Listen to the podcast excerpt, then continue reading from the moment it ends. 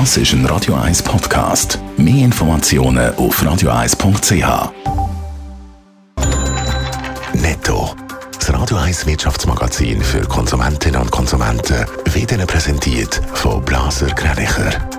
Wir beraten und unterstützen Sie bei der Bewertung und dem Verkauf von Ihrer Liegenschaft. blasergreinicher.ch Raphael Wallimann. Die UBS setzt offenbar auf die Integration der Schweizer Geschäfte der CS. Das berichtet die Bilanz.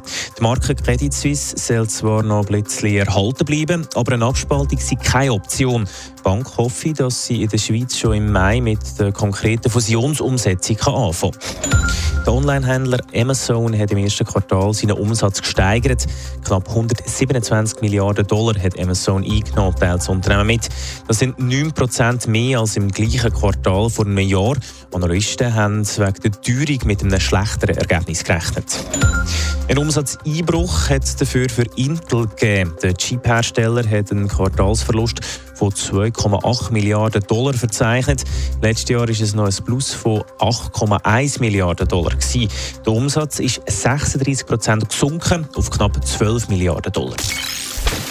Autofahrerinnen und Autofahrer haben letztes Jahr teilweise tief müssen ins Portemonnaie langen, wenn sie tanken sind. Wegen dem Krieg in der Ukraine sind Benzinpreise massiv gestiegen. Aber der Krieg ist nicht der einzige Grund, Raphael Wallimann.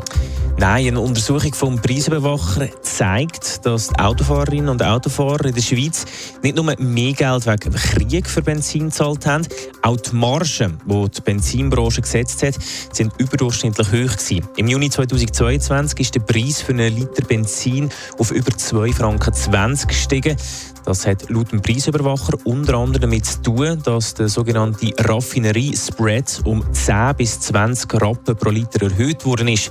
Der Raffinerie-Spread ist die Differenz zwischen Grosshandelspreis und dem Rohölpreis. Also mit anderen Worten, das Geld ist schlussendlich vor allem ins Portemonnaie oder im Portemonnaie von der Raffinerie gelandet?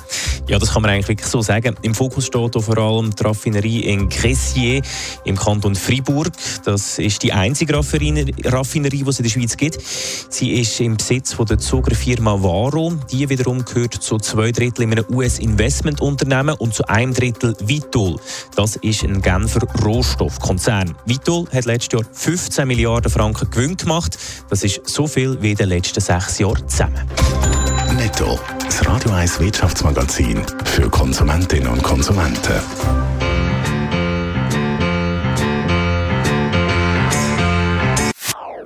Das ist ein Radio 1 Podcast. Mehr Informationen auf radio1.ch.